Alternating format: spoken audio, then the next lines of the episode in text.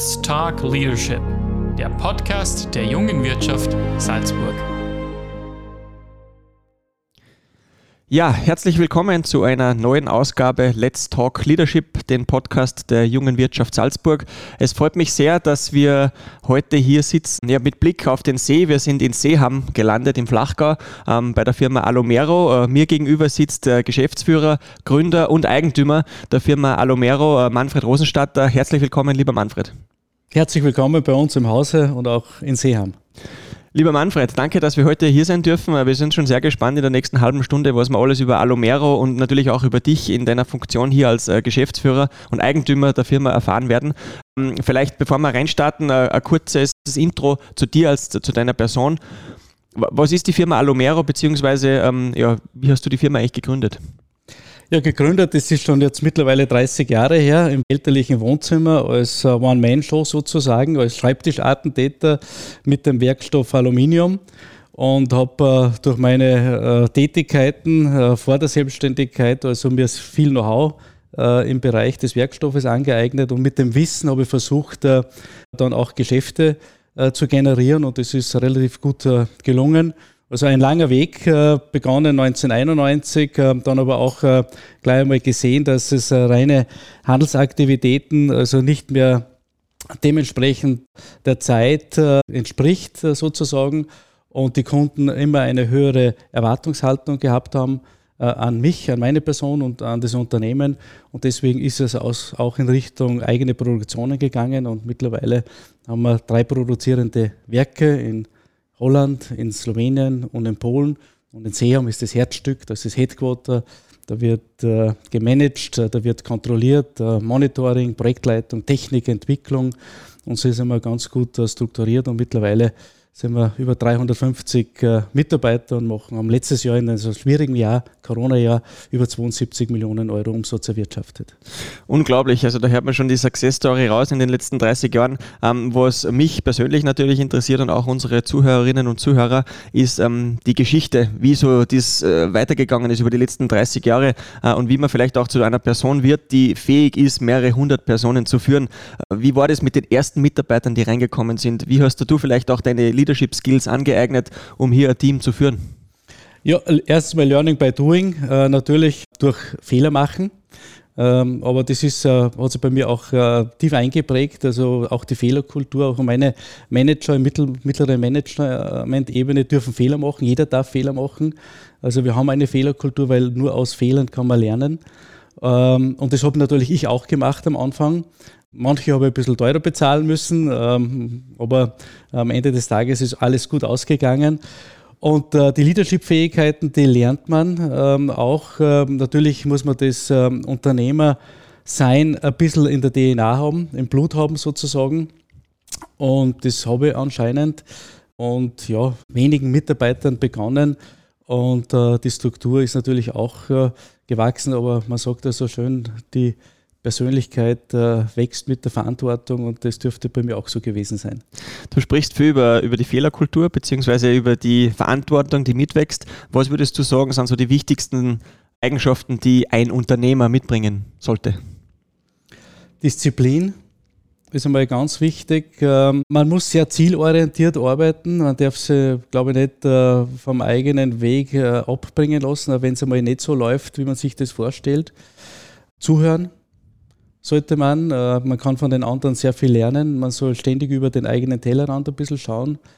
Das ist eigentlich ganz wichtig und ich glaube, dass äh, jeder, der an sein Ziel glaubt, auch die Fähigkeit äh, mitbringen sollte, daran zu glauben. Das ist ganz wichtig, festzuhalten und der eigene Glaube ist ein bisschen so ein Drive, ein bisschen so ein Animo, ein Antrieb, dass man auch den Weg dort findet und äh, das ist eigentlich, äh, sind äh, ganz wichtige Eigenschaften, die ein Unternehmer oder Unternehmerin mitbringen sollte. Wirtschaftsstandort Salzburg. Ich glaube, man hat es jetzt schon rausgehört, das Headquarter ist hier in Seeham, aber es gibt mittlerweile international einige Produktionen, ähm, wo ihr natürlich auch ja, gewachsen seid. So. Wie wichtig ist dennoch der Standort Österreich, der Standort Salzburg für Alomero? Ja, für, für mich äh, als Alomero äh, ist der Wirtschaftsstandort eigentlich gesetzt gewesen, weil ich da aufgewachsen bin. Da war für mich auch nie irgendwo eine andere äh, Idee, irgendwo anders hinzugehen. Aber generell Salzburg als Wirtschaftsstandort ist äh, unheimlich attraktiv, äh, weil mehrere Parameter gegeben sind. Also neben den Soft Skills auch diese Hard Skills gegeben sind.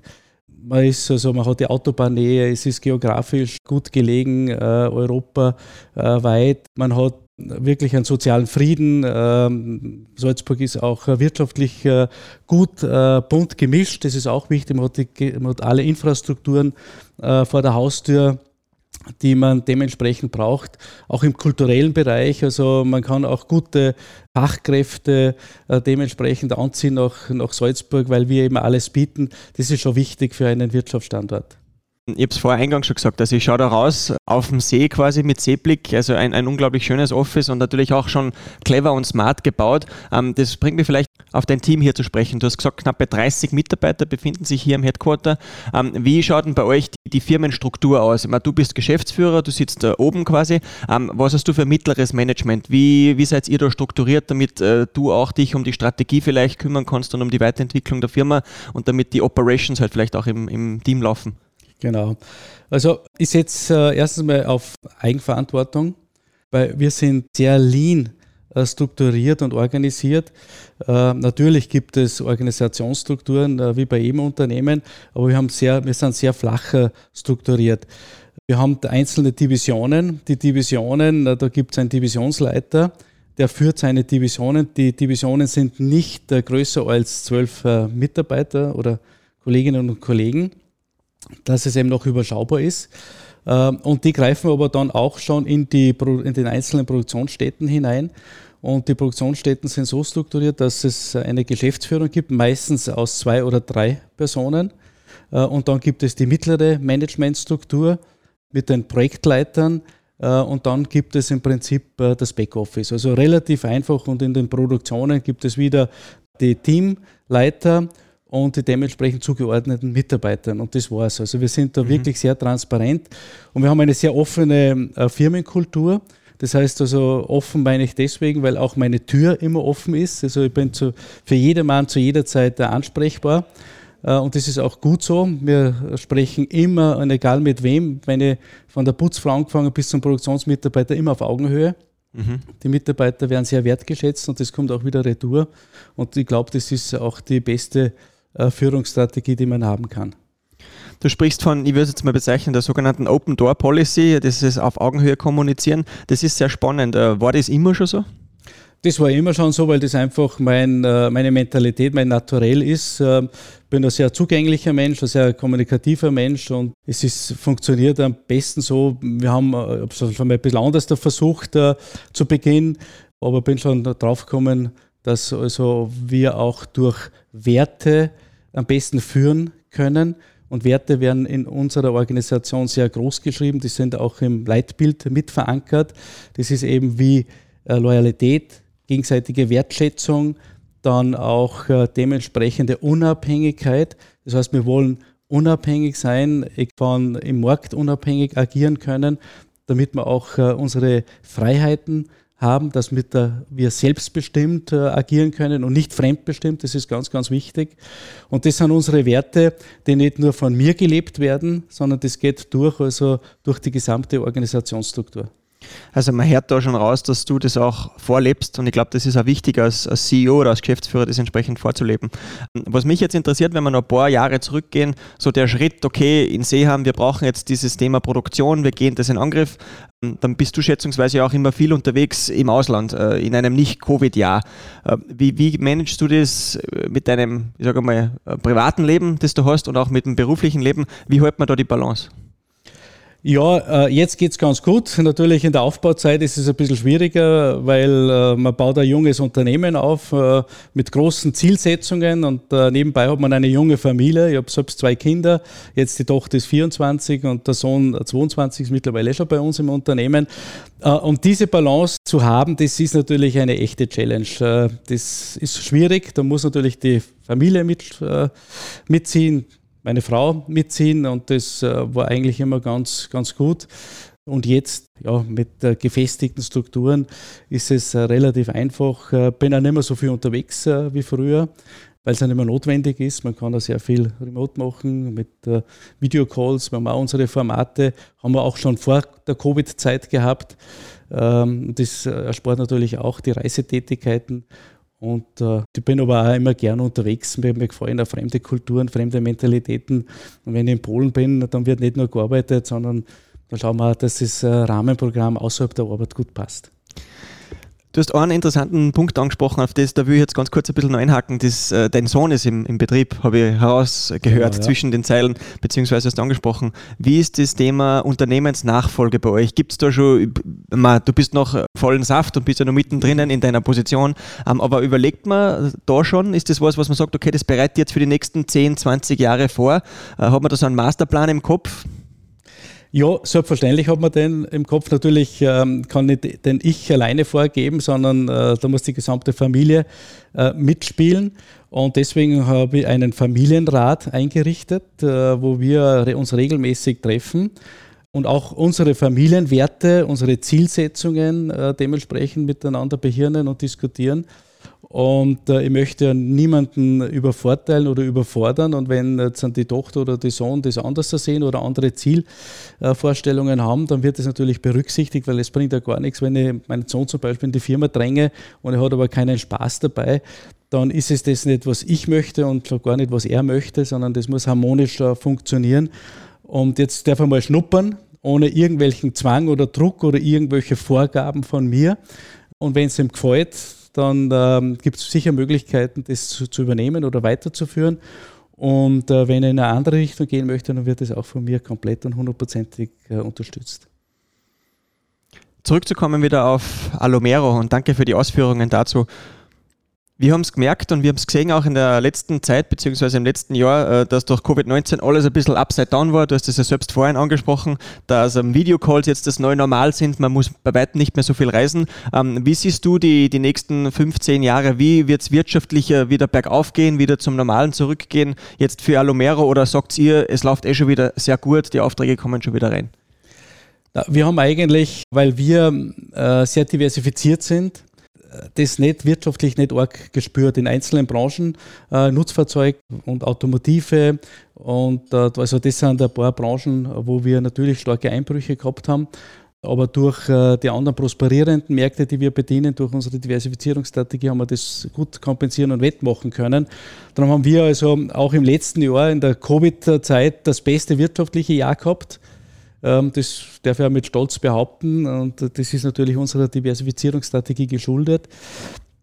Deswegen äh, mache ich mir auch für die Zukunft äh, keine Sorgen, weil wir unsere Märkte ständig äh, gut analysieren, anschauen und wir versuchen immer in Zukunft auf trächtige Märkte zu investieren, neue Produkte dementsprechend zu entwickeln. Und wir haben aber auch die Courage, dass wir ähm, alternde Märkte verlassen, mhm. ähm, die die früher mal erfolgreich waren, aber jetzt äh, nicht mehr oder in, in, fünf oder zehn Jahren nicht mehr sein werden. Also da tun wir uns schon sehr stark äh, umorientieren. Und diese Courage ist in unserer äh, Firmenkultur auch dementsprechend äh, verankert. Und äh, deswegen sind wir in der Vergangenheit ganz gut gefahren und äh, deswegen werden wir auch nach der Covid-Zeit also an der Strategie nichts ändern. Wirtschaftlich, glaube ich, wird sich schon ein bisschen was verändern, aber nicht nur durch, äh, durch Covid. Äh, die Digitalisierung ist natürlich äh, der Treiber für die Veränderungen. Man sieht es in vielen verschiedenen Branchen. Da ist es aber auch wichtig, und das ist eh immer, was ich in der Wirtschaftskammer auch gepredigt habe, dass wir die richtigen Bildungsformate anbieten, die richtigen Zukunftsberufe ausbilden. Und da gehört es auch dazu, dass man veraltende Berufsbilder verlässt und eine neue Berufsbilder ausbildet. 3D-Technologie wird manches äh, verändern. Zahntechniker zum Beispiel äh, wird es in diesen, äh, so wie wir es jetzt kennen, in Zukunft sicher nicht mehr so geben. Und viele einzelne Branchen, wir merken es auch bei uns in, in, in den Bereichen. Und da muss man halt schauen, da muss man halt auch gewappnet sein und den Mut haben, in diese Richtung zu gehen. Mhm. Du hast das Thema Bildung angesprochen, da hake ich jetzt vielleicht kurz ein, weil viele unserer Zuhörerinnen und Zuhörer äh, vielleicht selbst gerade gründen oder gegründet haben oder mitten im Studium drinnen sind oder das abschließen. Du hast angesprochen, es ist sehr, sehr wichtig. Was mich interessiert, äh, wie schaust du drauf, wenn du Bewerber kriegst, wenn du dein Team zusammenstößt, äh, beziehungsweise siehst es du auch als schwer an, wirklich gute Leute in Salzburg zu rekrutieren? Ist das eine Challenge oder wird das in der Zukunft eine Challenge sein? Das war in der Vergangenheit der Challenge und wird nach wie vor in der Zukunft der Challenge sein, weil wir haben nach wie vor Fachkräftemangel, äh, dass man gute Leute bekommt und es fällt und steht mit guten Persönlichkeiten. Wir als Alomero haben da Gott sei Dank das Glück, dass wir ein bisschen so eine Sogwirkung haben, weil wir tun aber auch äh, sehr viel dazu. Und wenn wir Leute haben, also wenn wir die richtigen Leute gefunden haben, dann versuche ich das auch äh, im Jahresgespräch mit den einzelnen Mitarbeiterinnen und Mitarbeitern, ich kann natürlich mit alle, aber mit den, mhm. mit den mittleren Management. Passt es? Wo wollen Sie sich hinentwickeln? Äh, ich versuche, dass äh, uns meine Kollegen und Kollegen das tun, was sie gern tun mhm. und nicht das tun, was sie tun müssen. Äh, und wir haben ja viele verschiedene unterschiedliche Positionen und da haben wir auch äh, den Spielraum, äh, das so zu organisieren, dass das funktioniert. Und jeder soll sich wohlfühlen bei uns. Ich sage immer, die sollen am Montag in der Früh nach dem Wochenende mit einem lachenden Gesicht in die Firma kommen und am Freitagnachmittag mit einem lachenden Gesicht wieder ins Wochenende gehen. Dann haben wir alles richtig gemacht. Das versuchen wir auch zu leben und das funktioniert auch ganz, ganz gut. Ich glaube, auch da hört man schon wieder raus, was ihr für die Mitarbeiter macht und das ist äh, auf jeden Fall bemerkenswert. Und ich habe das gesehen, ich habe draußen vorne geparkt, äh, bin durch das Büro reingegangen. Ich schätze mal, es ist noch so Remote-Teilzeit oder ich bin einfach relativ früh da, weil es ist noch nicht alles voll mhm. besetzt. Aber man sieht es äh, von dem Interieur, das was ihr macht, von euren Besprechungsräumen, diese Nischen, die ihr geschaffen habt, also diese Architektur und Employer Branding, wie man also zu Neudeutsch sagt, ist das was, wo ihr auch großen Wert drauf legt, das architektonisch so zu gestalten, dass sich der Mitarbeiter wohlfühlt? Ja, absolut. Äh, man, dieses äh, Gebäude, das Headquarter in Seam, das haben wir vor knapp elf Jahren gebaut. Und da haben wir wirklich versucht, äh, das Gebäude an den Arbeitsprozessen und Strukturen anzupassen und nicht umgekehrt. Und das hilft uns natürlich bei den gesamten Abläufen. Und dadurch fühlen sich die Mitarbeiter auch wohl, weil der Mitarbeiter bei uns hat nicht nur seinen Arbeitsplatz oder seinen Arbeitstisch als Arbeitsplatz, sondern das gesamte Gebäude arbeiten alle mit Headsets, äh, sind mobil, können im Stehen arbeiten, jeder hat seinen Laptop.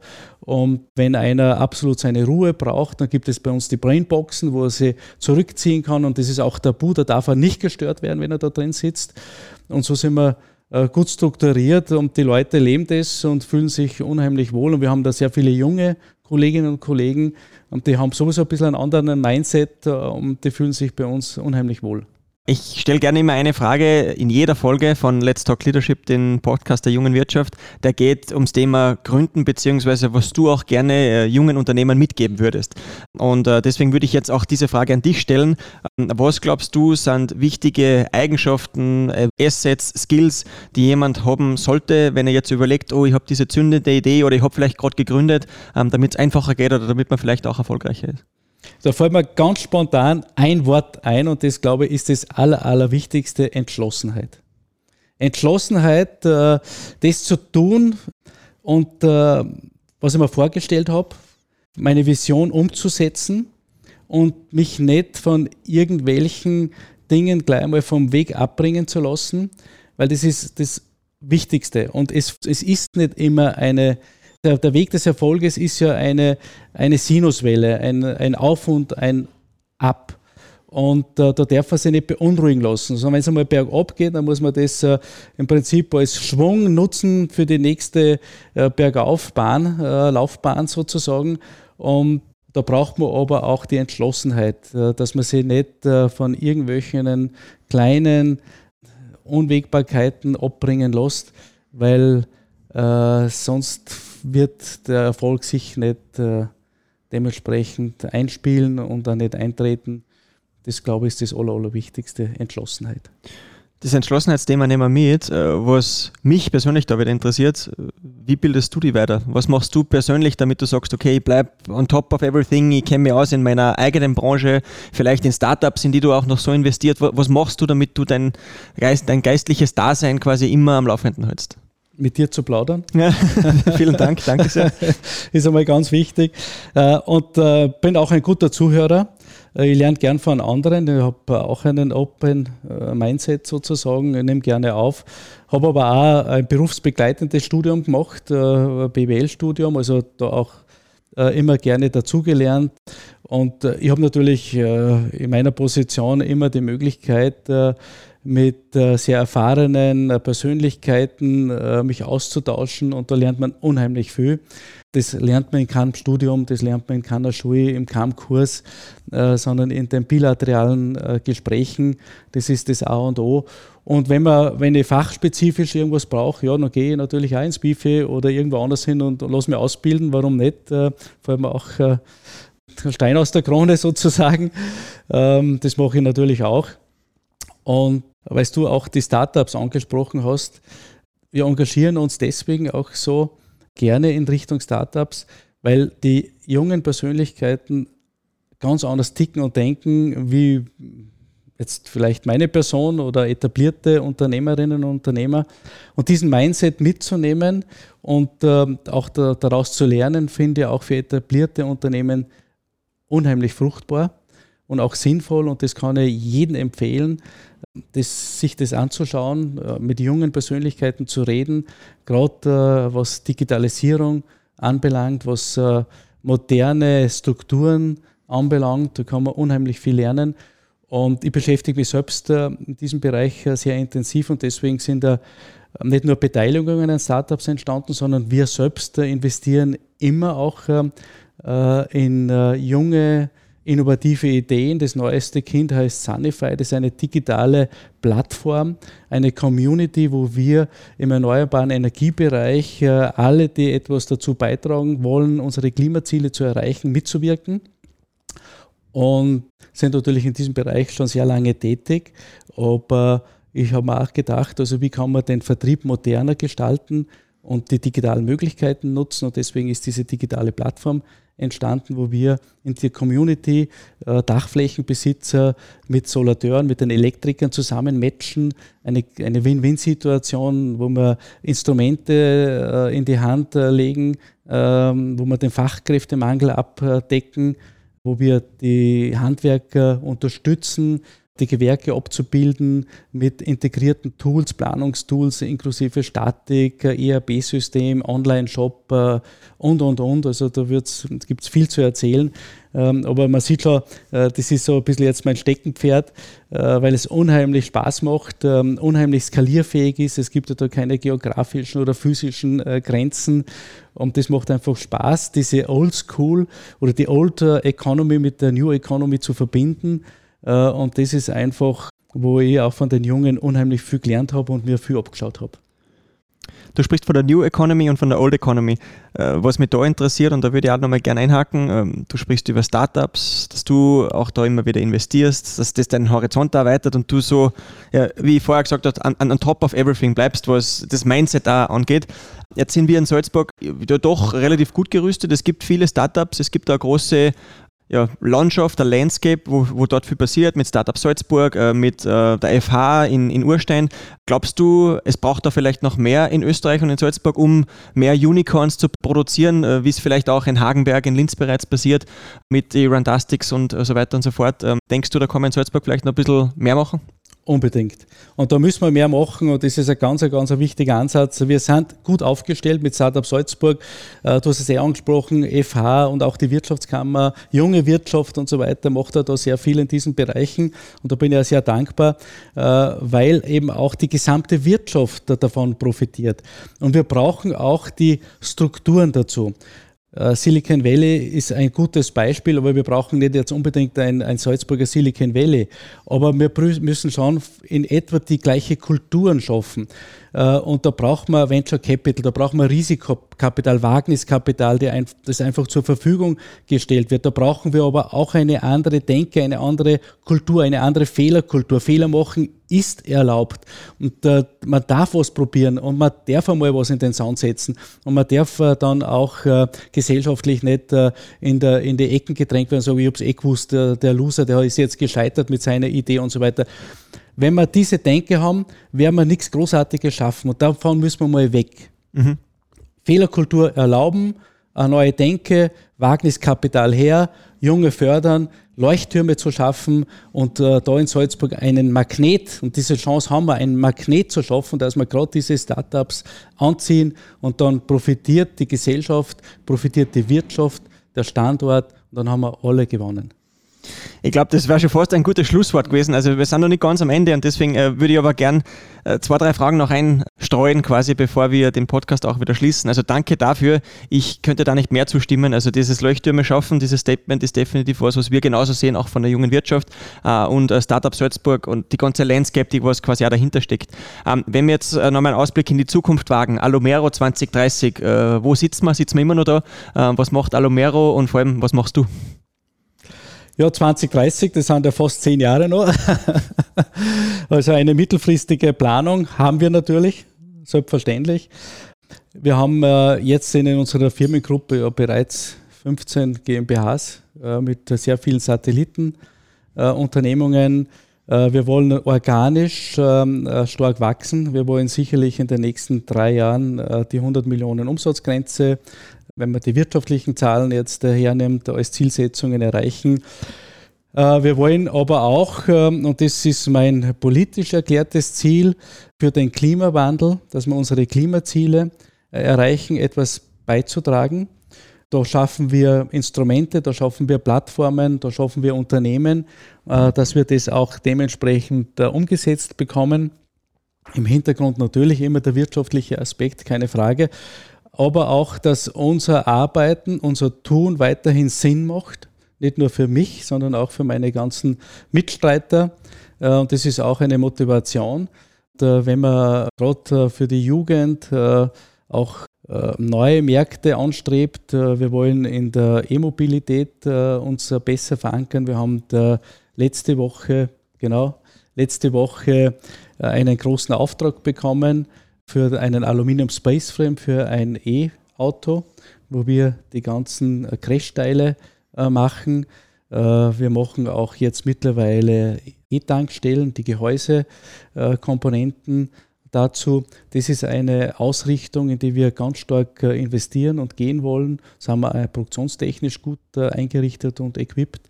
Also das ist sicherlich für die nächsten zehn Jahre eine Zielsetzung, hier ein starker Player zu werden. Und natürlich ist es auch untermauert mit, äh, mit äh, wirtschaftlichen Zahlen, aber die können wir dann zum späteren Zeitpunkt einmal diskutieren. Da komme ich gerne nochmal für unsere zweite Auflage in ein paar Jahren zurück. Ähm, abschließende Frage, wir sind äh, am Ende des Podcasts angekommen. Äh, was würdest du unseren 12.000 äh, Jungunternehmern aus Salzburg gerne noch mit auf den Weg geben? Freude an der Arbeit, äh, immer mit einem Lächeln an die Sache herangehen, dann geht es viel leichter. Nicht unterkriegen lassen, selbst äh, sich nicht zu verstellen und zu verdrehen, sein, wie man selbst ist und nicht irgendwem anderen äh, versuchen nachzuahmen, sondern äh, authentisch zu bleiben. Das ist unheimlich wichtig und dann stellt sich der Erfolg von alleine ein.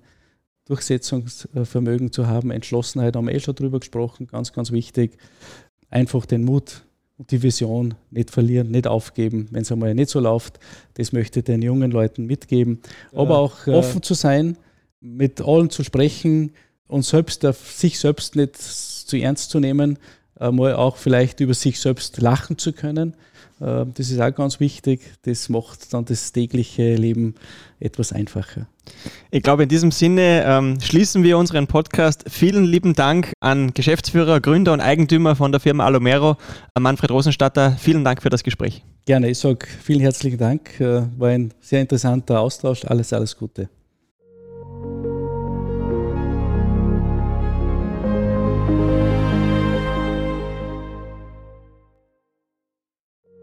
Let's Talk Leadership der Podcast der jungen Wirtschaft Salzburg.